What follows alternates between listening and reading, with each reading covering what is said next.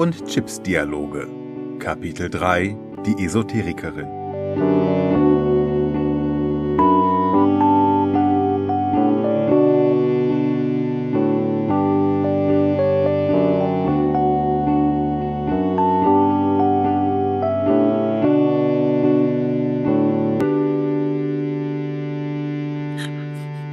Herr Totenkopf, es schwimmt ein recht unangenehmer Duft im Wasser, wissen Sie das?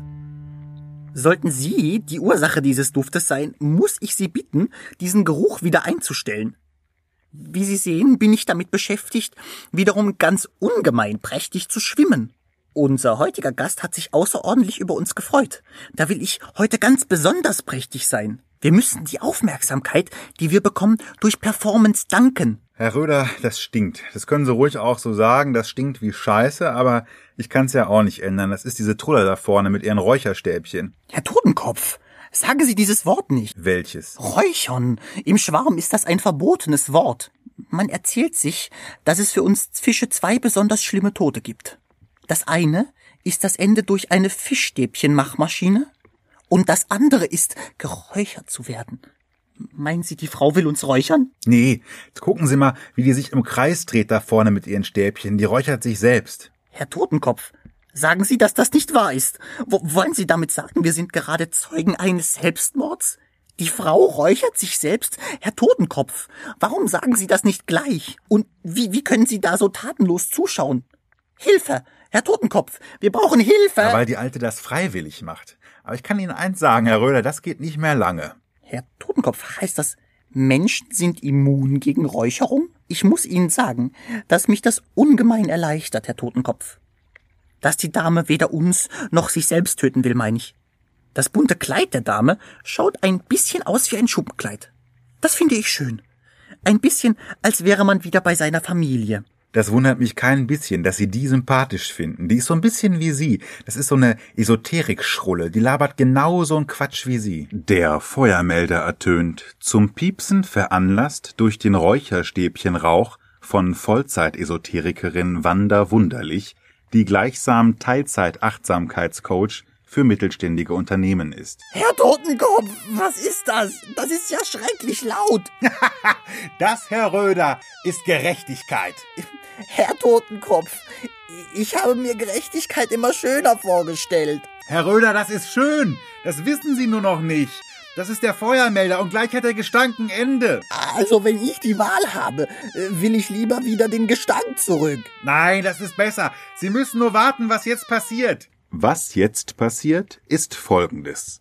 Sicherheitskraft Benjamin Bullig stürmt in Zimmer 323 des Hotels zur wilden Brise, ahnend, sinnlos zu stürmen, aber hoffend bedeutungsvoll zu stürmen. Als Benjamin Bullig feststellt, dass sein Stürmen wie seit seiner Einstellung immer zu ein sinnloses, weil Räucherstäbchen verursachtes ist, beschließt er, seinen Frust in Sadismus zu wandeln. Emotional unausgeglichen schreit er Wanda wunderlich an, die infolgedessen auf die Wichtigkeit energetisch reiner Räume verweist.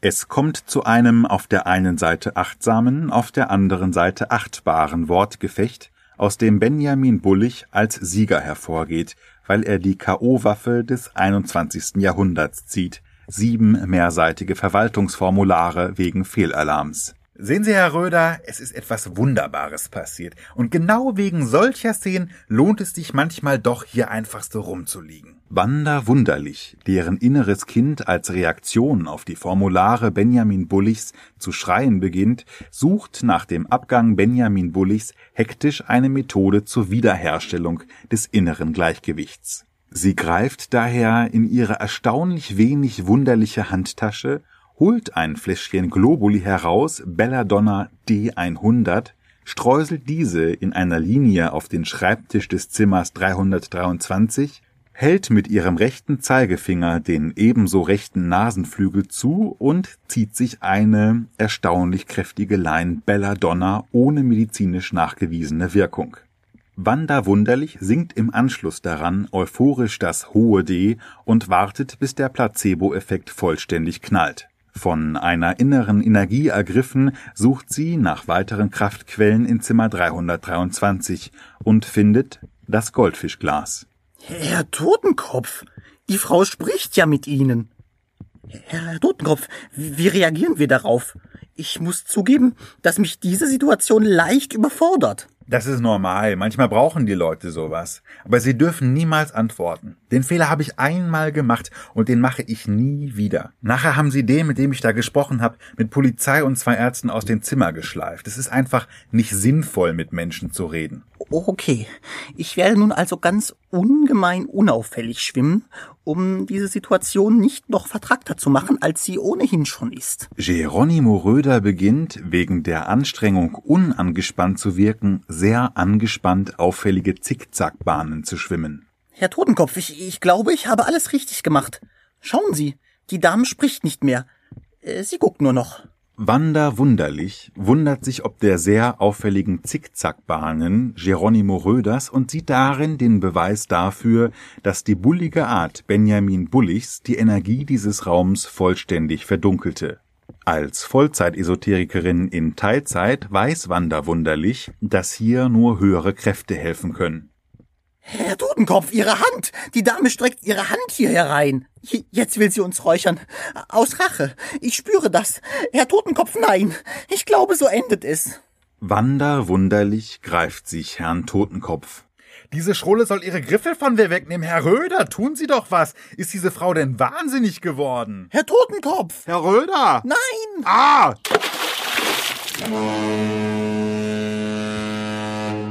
Herr Röder, ich hab das Grauen gesehen.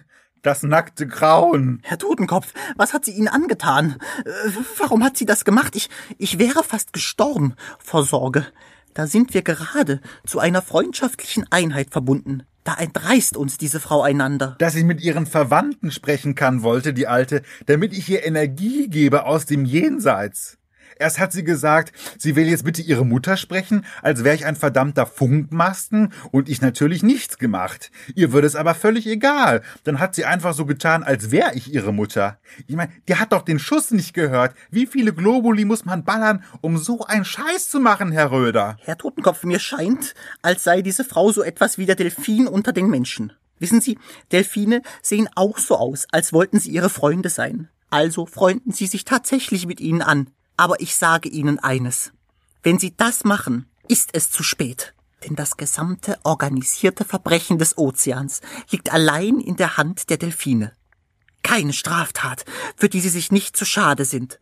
Denken Sie beispielsweise an Schwerthaie. Glauben Sie, die haben immer schon so ausgesehen? Eben nicht. Sie sahen früher aus wie alle anderen Haie. Und dann, dann haben die Delfine sie so oft auf die Nase gehauen, dass sie ganz spitz wurde. Bei Hammerhaien ist es dasselbe. Da haben sie nur anders zugeschlagen. Und wissen Sie, was mich bei der Sache besonders aufregt? Dass, dass die Menschen das nicht erkennen. Sie alle fallen auf ihre Tarnung rein. Ha haben Sie sich schon einmal gefragt, warum die Menschen Pizza mit Thunfisch essen und nicht Pizza mit Delfin? Weil Delfine über Jahre Propaganda gemacht haben haben die Menschen manipuliert, bloß Thunfische zu fressen und auf gar keinen Fall Delfine. Herr Totenkopf, Thunfische, die ausgeglichensten Fische im Ozean. Dabei weiß doch jeder, man darf Fische niemals nach ihrem Aussehen beurteilen. Aber die Menschen machen genau das. Menschen sind oberflächlich. In erster Linie sind die bescheuert. Wissen Sie, manchmal denke ich, würden die Lebenden sich mal einen Tag lang selbst beobachten. Da würden die sich wirklich ausräuchern, vor Scham aber, vor Scham. Und vor allem so Leute wie diese Esotrullas.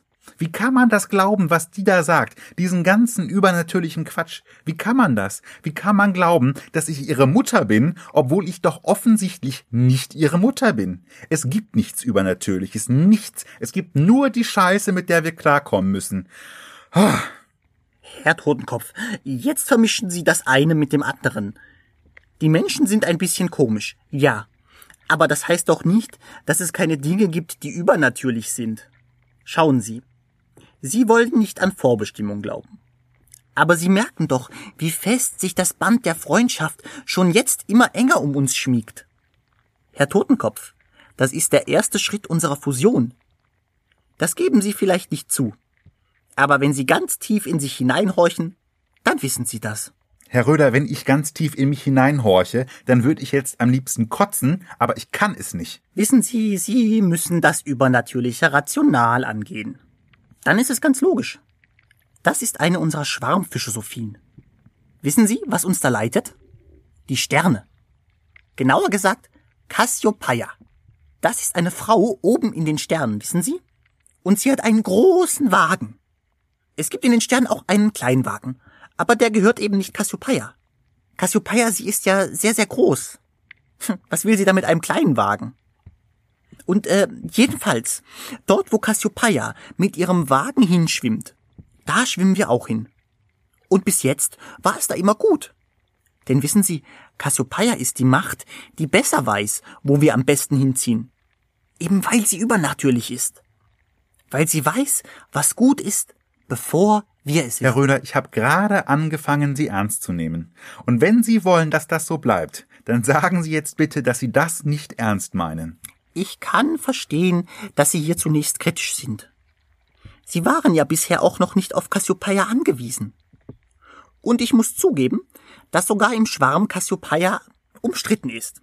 Wissen Sie, man konnte sich in den letzten Generationen zwar darauf verständigen, dass Cassiopeia wahrscheinlich eine Forelle ist, eine stattliche, hochgewachsene Forelle, aber es herrscht unter den Fischtronomen ein großer Streit darüber, ob sie ihren Wagen nun schiebt oder zieht. Und das ist durchaus wichtig, wissen Sie? Denn wenn sie ihren Wagen schiebt, dann ist das gut. Dann hat sie die Sache in der Hand und ist verlässlich in ihrer Führung. Jetzt gibt es aber auch die, die sagen, Cassiopeia hat mit dem Schieben längst aufgegeben. Jetzt zieht sie ihren Wagen nur noch lustlos, weil sie uns und anderen Fischen den Weg nicht mehr zeigen mag.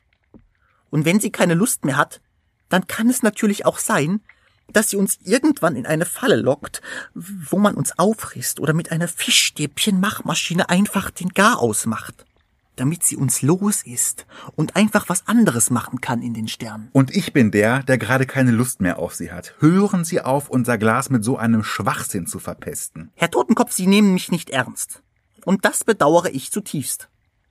Gerne hätte ich von Ihnen erfahren, wie Sie Cassiopeia einschätzen. Ich glaube nämlich, dass sie ihren Wagen selbstverständlich noch schiebt. Eine so stattliche Forellendame gibt die Führung selbstverständlich nicht aus der Hand. Herr Totenkopf, was sagen Sie dazu? Herr Totenkopf? Hallo?